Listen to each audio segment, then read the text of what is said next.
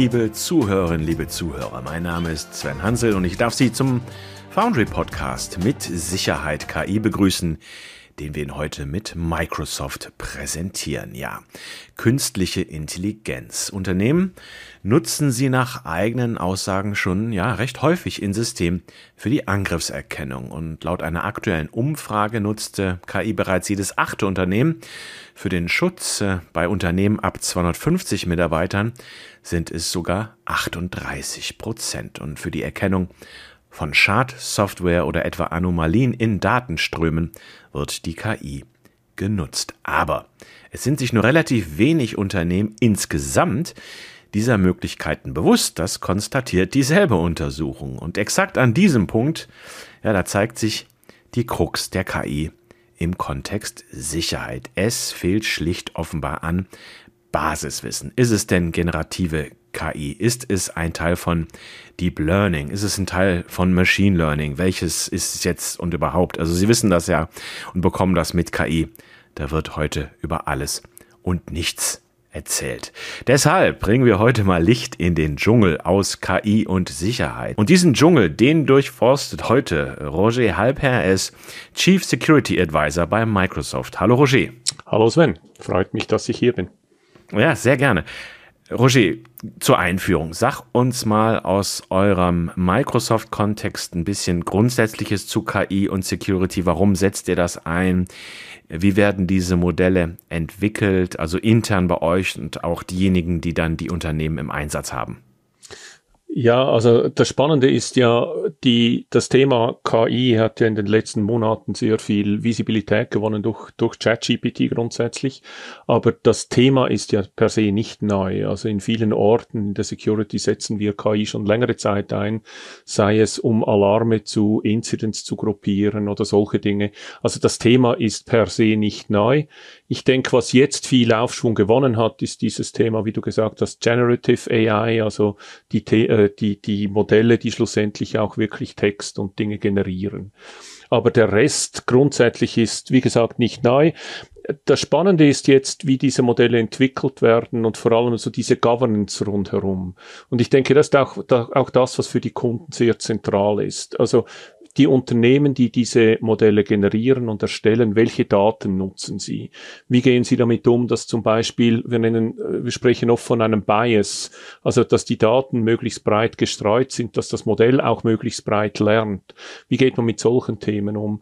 Und wir haben vor einigen Jahren einen Standard entwickelt für uns intern, der nennt sich Responsible AI und der geht relativ weit. Also es geht von Accountability, es geht zu Transparenz, wir wollen Fairness, es geht um Sicherheit, es geht um Datenschutz, es geht auch, um, um die Inklusion von verschiedenen, äh, ja, also Menschen und, und, und solchen äh, Themen, die sind uns sehr wichtig und da wird auch, da haben wir Standards entwickelt, Policy entwickelt, nach denen wir arbeiten. Und ich denke, das ist das Wichtige, wenn wir solche Themen anschauen, dass diese Governance auch schlussendlich steht für die Erstellung dieser Modelle.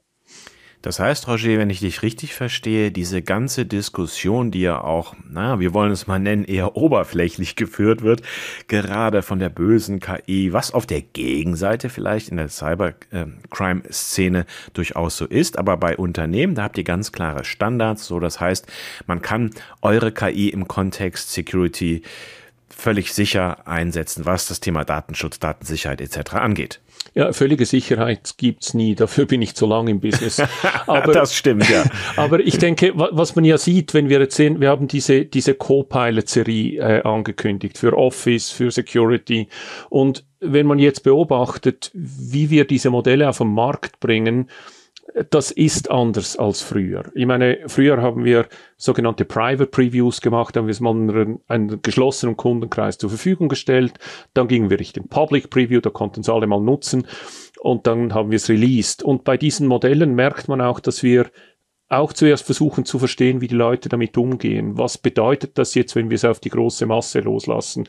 Hat man bei Bing gesehen, da gab es ja ein paar sehr amüsante Geschichten, die uns auch gelernt haben, wie wir vielleicht auch gewisse Eingaben von Benutzern, wie wir mit denen umgehen müssen. Also völlige Sicherheit gibt's natürlich nie, aber man muss irgendwie eine vernünftige Governance auch um diese diese KI rumbauen. Und das richtig gesagt. Es ist viel Spaß mit dabei natürlich, wenn man ChatGPT oder so nutzt. Äh, ist auch sehr viel ja, Wissen da, das man nutzen kann. Und auf der anderen Seite auch sehr viele Ängste und die muss man ernst nehmen, mit denen müssen wir umgehen. Spielerei, du sprichst es an. Jeder fragt dieser Tage nach ChatGPT, sag mir was zu mir selbst und findet dann nichts. So.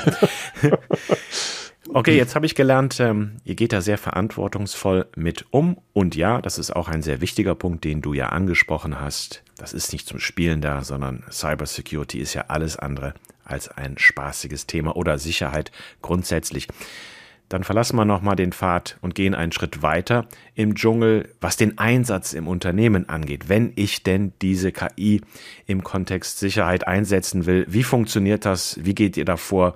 Oder wie geht der Kunde? Wie gehen eure Anwender dann vor? Auch da ist momentan noch sehr viel auch Angst da, es sind, es sind Emotionen da, man, man, man kann sie wie noch nicht fassen. Aber ich denke, viele Bereiche dieser, dieser Probleme, die sind eigentlich nicht neu. Also wenn wir uns einfach mal überlegen, als kleines Beispiel, wo läuft ein solches Modell? Also wenn ich jetzt zu Bing gehe und eine Frage stelle, ist es klar, das läuft bei uns in unserer Umgebung, so wie wenn ich auch die Nicht-KI-Version von Bing nütze. Also die Daten werden an uns übermittelt, wir verarbeiten die und senden sie zurück.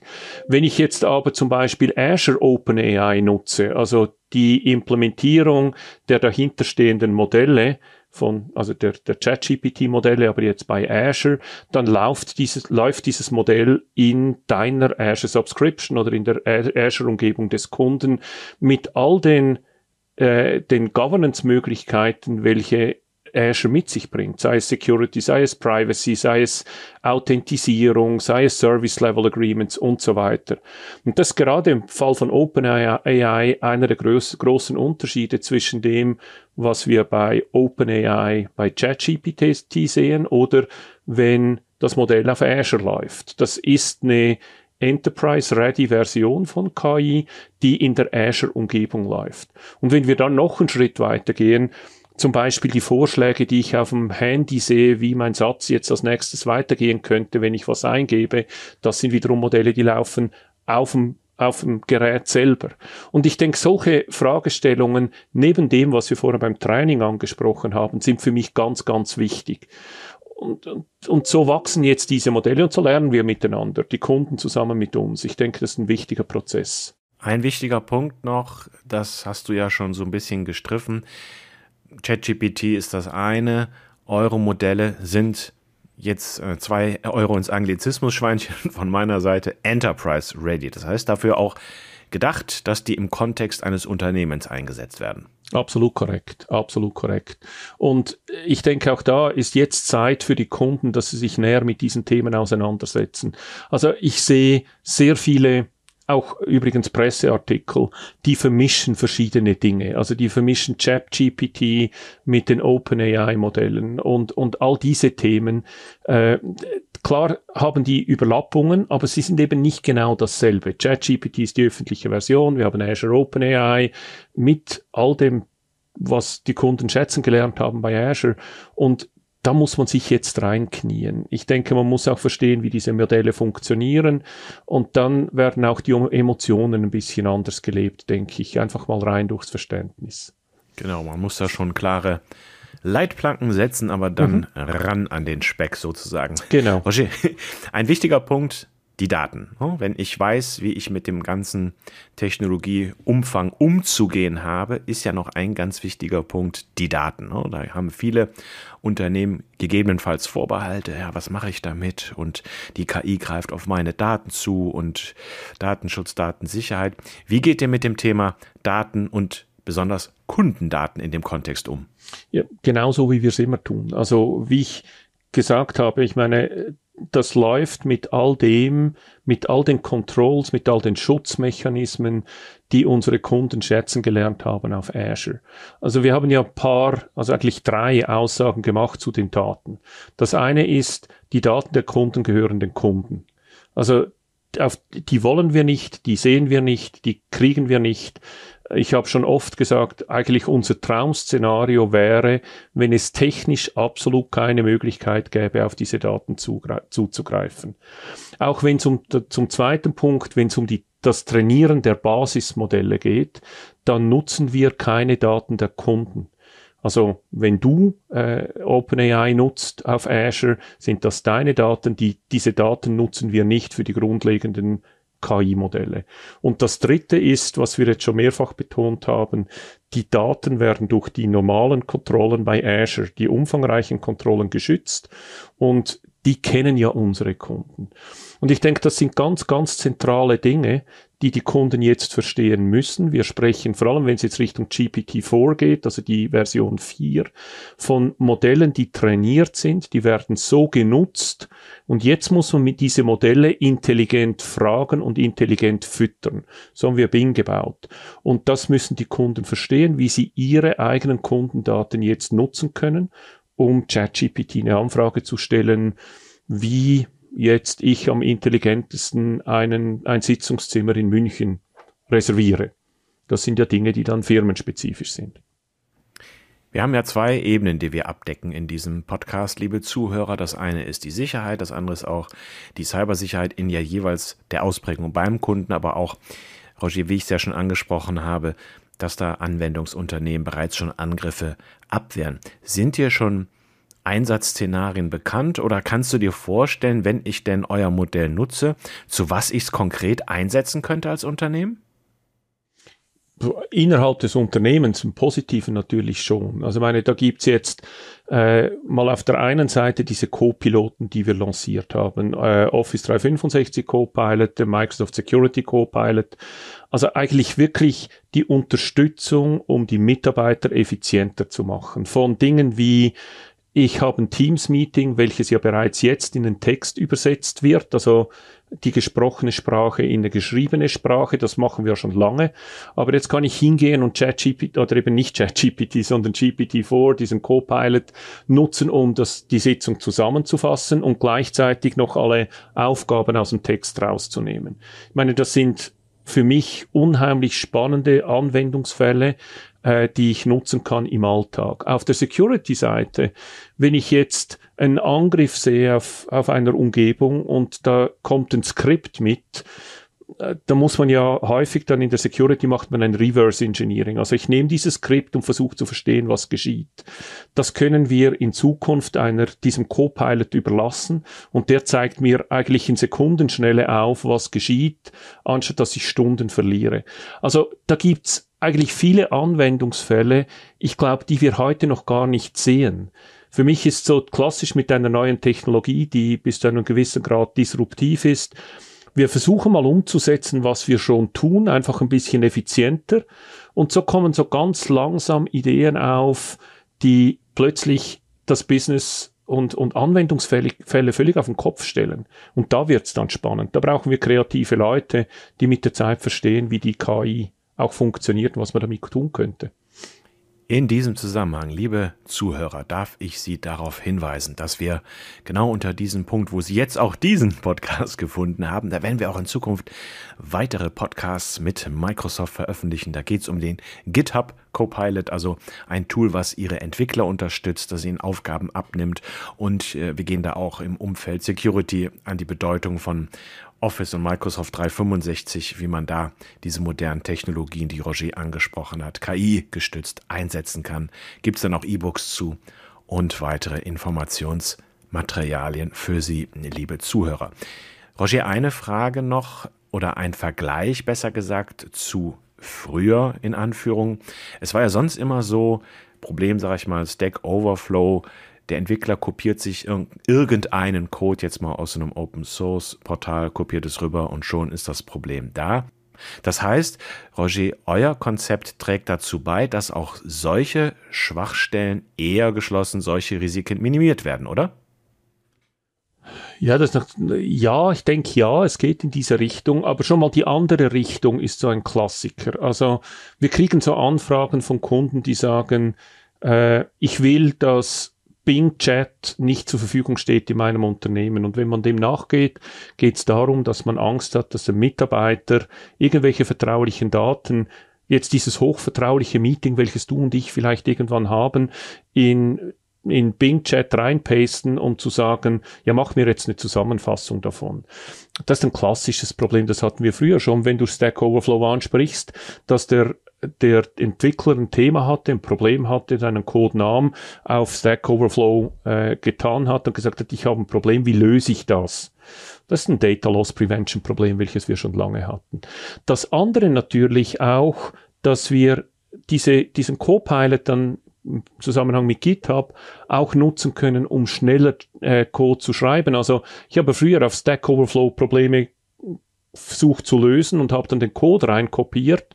Da kann mir jetzt die KI helfen, schneller Lösungen zu suchen und eventuell eben nicht oder zu verhindern, dass ich äh, verwundbaren Code bereits in meine Umgebung reinnehme via Stack Overflow, sondern gehe jetzt mal davon aus, dass äh, die KI da eher weniger verwundbaren oder mindestens keinen bewusst verwundbaren Code rein reinschreibt. Und das sind viele solcher Dinge, die machen den Mitarbeiter natürlich viel effizienter und sie helfen auch gewisse Standardprobleme, die vielleicht ein, ein Entwickler regelmäßig äh, verursacht, gar nicht erst aufkommen zu lassen. Auch da wieder, ich glaube, das Potenzial ist riesig, effizienter zu werden und gleichzeitig klassische Schwachstellen, die wir immer und immer und immer wieder sehen, sehr einfach zu verhindern.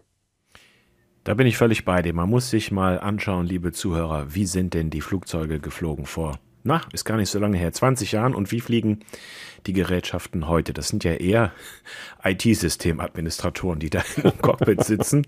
Ja, und es wird ja immer mehr Technologie da reingepackt. Ähm, das heißt, Roger, es gibt äh, zum einen Voraussetzungen, die man auch beim Einsatz eurer Tools bedenken muss. Das heißt, es kann auch etwas passieren, aber es kann auch helfen, dass eben so etwas nicht passiert, richtig? Absolut. Also es wird auch helfen. Und äh, ich denke, man muss wirklich diese verschiedenen Dinge jetzt im Auge behalten.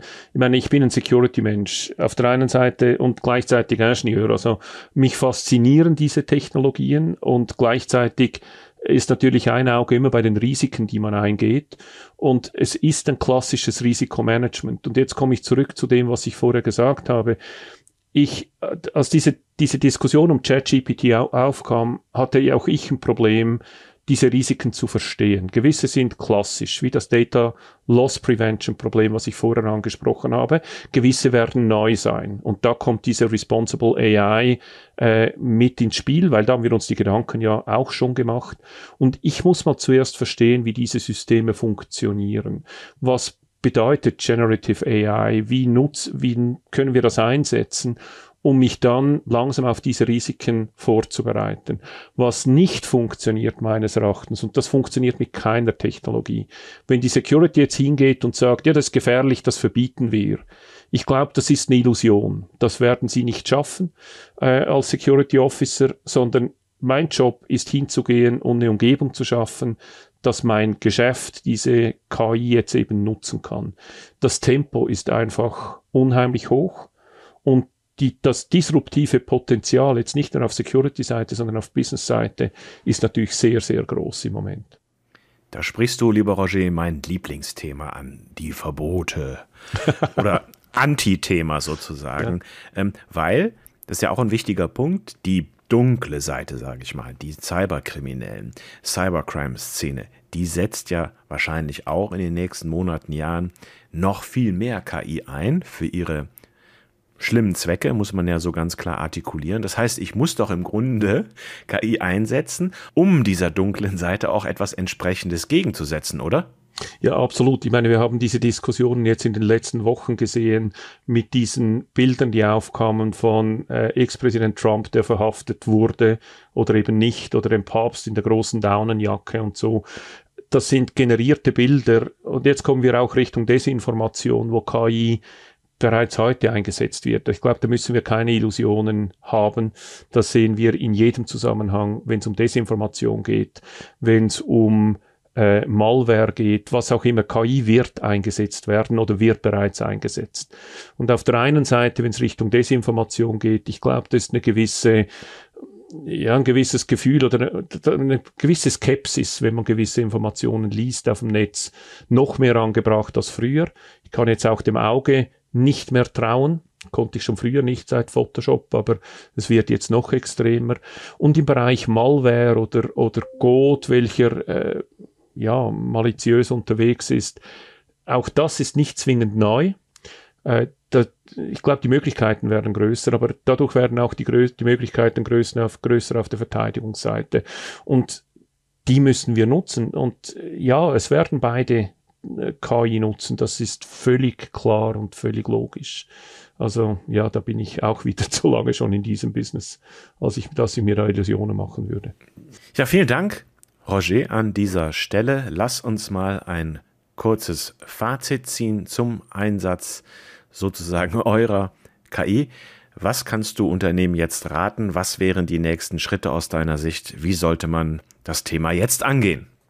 Ja, ich denke, wie ich bereits gesagt habe, wäre es mir wichtig, dass sich die Leute jetzt konkret mit dem Thema auseinandersetzen und sich nicht nur auf ihr Bauchgefühl verlassen, welches gut oder schlecht sein kann, und sich wirklich mit Themen auseinandersetzen, welche Arten KI gibt's, wie kann ich diese Governance steuern, also ich komme zurück, Responsible AI ist öffentlich verfügbar, das kann man nutzen, auch in der Firma, um die interne Governance und Steuerung sicherzustellen und dann sich mit diesen Risiken auseinandersetzen. Also ich denke, verbieten wollen wir es nicht, können wir es auch nicht, also lass es uns nutzen in einer verantwortungsvollen Art und Weise. Und da bietet Responsible AI eine Basis und für mich als Person, die Basis für Responsible AI ist mein Verständnis von KI. Da sind wir genau beim Thema unseres Podcasts wieder angekommen, liebe Zuhörerinnen, liebe Zuhörer. Mit Sicherheit KI. Wie Sie das machen, was Sie als nächstes tun können, das haben Sie gerade von Roger Halbherr gehört. Roger, herzlichen Dank an dich für deinen Besuch im Studio und Ihnen, liebe Zuhörerinnen, liebe Zuhörer, wie immer, herzlichen Dank für Ihr Interesse an unseren Sendungen. Bleiben Sie uns gewogen.